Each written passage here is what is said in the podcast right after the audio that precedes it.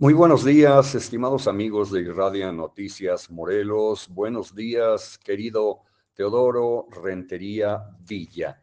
Vayamos a los cintarazos del día de hoy correspondientes al jueves 17 de febrero del año 2022 que he titulado Así nace un tirano.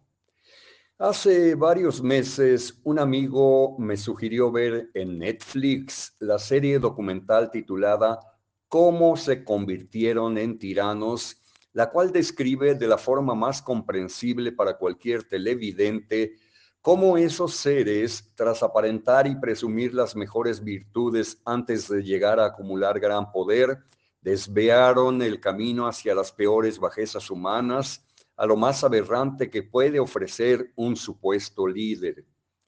Entre anteayer y este miércoles vi toda la docu-serie, pues cada capítulo dura alrededor de 30 minutos, y debo confesar que se me erizó la piel al reflexionar sobre el rumbo que está tomando nuestro amadísimo país. La serie aborda los casos de Adolfo Hitler, Joseph Stalin, Saddam Hussein, Idi Amin Dada, Kim Il-sung y Muammar el-Gaddafi quienes son apenas algunos de los tiranos que gobernaron sus naciones mediante el miedo, la violencia y las violaciones de los derechos de las personas bajo la mirada muchas veces cómplice de otras naciones. Cada episodio introduce a estos personajes, pero no lo hace desde un recorrido biográfico ni hechos cronológicos. El objetivo es mostrarnos cómo surgen y en qué contexto y de qué manera, basándose en una especie de manual imaginario, plantearon conceptos básicos para que sus propios pueblos los apoyaran. Para quienes actualmente observamos el ejercicio del poder desde Palacio Nacional por el presidente Andrés Manuel López Obrador, casi sin contrapesos y mediante un estilo autoritario o con fuertes tentaciones para establecer un sistema de esas características, es obligatorio ver los capítulos documentales y sacar nuestras propias conclusiones, porque todo puede suceder en México desde ahora hasta las elecciones presidenciales de 2024. El contenido. El siguiente texto fue difundido por Infobae el 7 de agosto del año pasado, de 2021, bajo la firma de María Eugenia Capello. Su título fue Cómo se convirtieron en tiranos, la serie documental sobre los dictadores más nefastos y sus armas de manipulación. He retomado casi la totalidad de su trabajo dedicado a la docu-serie de Netflix para apoyarme y plantearles a ustedes, gentiles lectores, si en México ya tenemos un régimen autoritario o nos encaminamos hacia él. Transcribo entonces las reflexiones de María Eugenia Capello, poniendo énfasis en el manual del tirano.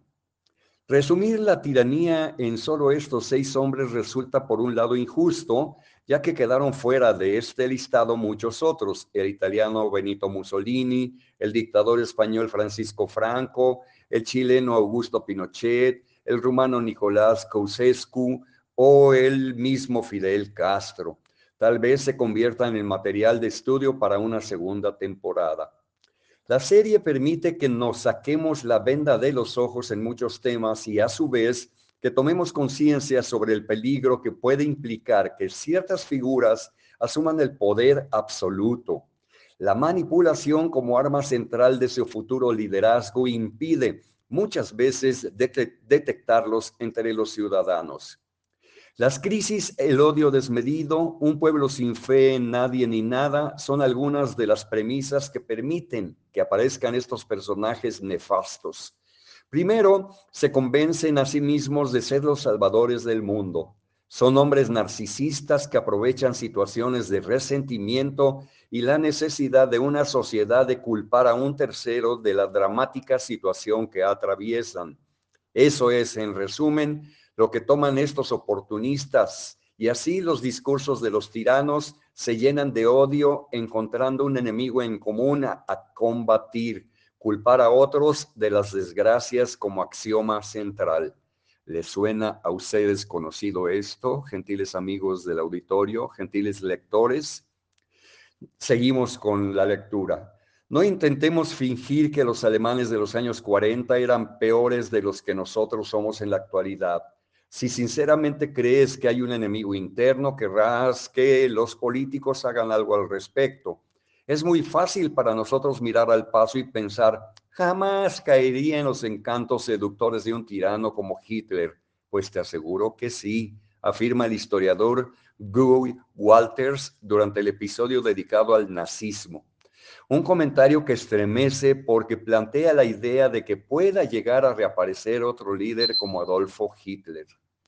En cada uno de los capítulos se muestra de qué manera, una vez que los tiranos son dueños del poder absoluto, establecen todos un mismo sistema dictatorial, manejan la prensa y se adueñan de los medios de comunicación, eliminan y en algunos casos mandan a matar a quienes los acompañaron para llegar al poder, anulan cualquier intento de insurgencia, adoctrinan a los más jóvenes y por supuesto acallan y suelen asesinar a quienes se oponen a sus regímenes. La manipulación, herramienta fundamental. Además, acompañan sus dictaduras con simbologías, formas de vestimentas y creación de la marca que intenta que el pueblo entero se sienta parte de un gran equipo, pero Lejos del concepto deportivo, este pesudo equipo no es más que una masa indefinida manejada por dementes rodeados de gente que acata a su merced y, decide el destino de miles. Sociedades que muchas veces los apoyan y los adulan como divinidades mientras mueren de hambre y se quedan sin posibilidades de progreso y sin sus libertades, tan real y cercano que asusta.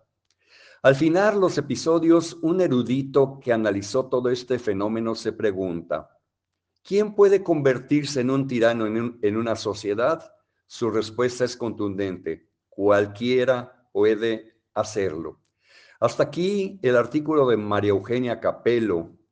En lo personal, yo, Guillermo Cinta, no puedo decir, toco madera, no me convertiré en un tirano pero tampoco puede garantizarlo el principal inquilino del Palacio Nacional cuando dice lo mismo, yo, toc, toc, toc, toc, toco madera.